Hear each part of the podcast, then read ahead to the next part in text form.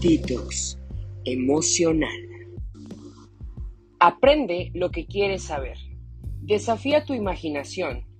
Construye tu legado con grandes ideas. Sí, así como las tuyas, pero platicando en un podcast educativo. El medio para el futuro. Es un podcast para todo tipo de público. El único requisito es tu atención y muchas ganas de aprender. Bueno, a lo mejor quieres conocer alguno de los temas y entrevistas que presentamos para ti, con el único objetivo de transmitir información en beneficio de la educación. Antes de empezar este episodio, me gustaría presentarme. Mi nombre es Yael Rodríguez y soy educador y dedico mi vida a contribuir al desarrollo educativo de las niñas, niños y adolescentes de mi país.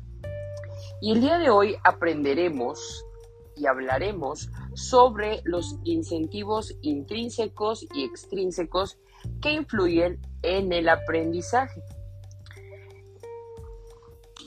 ¿Y qué aprenderemos el día de hoy? El día de hoy hablaremos sobre los incentivos intrínsecos y extrínsecos que influyen en el aprendizaje y su implementación en el aula como una propuesta educativa. Antes de comenzar, me gustaría eh, darte la definición de la motivación extrínseca, que son las características de los estímulos externos, ¿ok? Lo que determina la dirección de la conducta del individuo. La motivación, regulada por el ambiente, es el fruto del aprendizaje a diferencia de la motivación intrínseca, que es cuando el sujeto persiste en una conducta sin estímulo exterior que lo justifique. ¿Qué quiere decir esto? Que existe una ausencia externa aparente. La principal diferencia entre ellas es que intrínsecamente la motivación emana de fuentes internas y extrínsecamente surgen los incentivos que muchas veces utilizamos en el aula para generar esta motivación. El nivel de ambos tipos de motivación nos lleva a realizar un comportamiento, depende del momento y también de la actividad.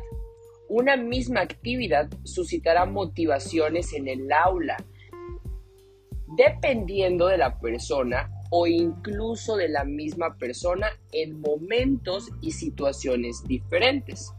Existe una teoría del incentivo que nos habla Dickinson sobre la dirección hacia una meta, ya que esta es el fruto de la interacción entre estados emocionales y expectativas cognitivas. Ha habido una gran discrepancia entre autores, sobre todo Skinner, que nos habla acerca del conductismo, ya que él nos menciona que las causas externas son las que determinan la conducta. También otros autores sostenían que los seres humanos son sustancialmente activos por su curiosidad, es decir, por los motivos externos. Es muy importante tomar en cuenta eh, al momento de implementar una clase utilizar estos incentivos para promover emociones y promover conductas de trabajo en el aula. Ahora que ya conocimos los conceptos esenciales sobre estas dos características fundamentales en la educación y la motivación de nuestros estudiantes, me gustaría darte un educatips Ahora que ya conociste un poco de la teoría acerca de estos dos conceptos, me gustaría hablar acerca de las actividades que puedes implementar en el aula, denominadas incentivos, en este caso, que motivan a tu alumno, que lo retan a descubrir el aprendizaje. Para esta tarea requieres eh, estimular la creatividad, si eres educador o amas la educación, no dudes en promover dinámicas, retos, proyectos que estimulen, eh, por ejemplo, ruletas temáticas sobre temas que vas a evaluar en tu clase en vez de, de repasos monótonos, utilizar herramientas digitales, ¿ok? En el caso de que tuvieses el apoyo de algún cañón o proyector, como, como tú lo conozcas, te va a ayudar mucho a generar también un, ambiente, ¿no? O generar eh, también espacios de relajación dentro de estos incentivos, como música también como terapia dentro del aula que pueda motivarlos a realizar ciertas actividades que puedan ser pesadas en cierto momento de la clase. Así que ahí tienes algunos de estos tips. Sin embargo, voy a estar escribiendo eh, un poco más acerca de, este tema sobre dinámicas ya implementadas dentro del aula y obviamente compartir con algunos otros profesionales de la educación también cuáles son sus técnicas, cuáles son sus herramientas eh, que utilizan para motivar a sus alumnos.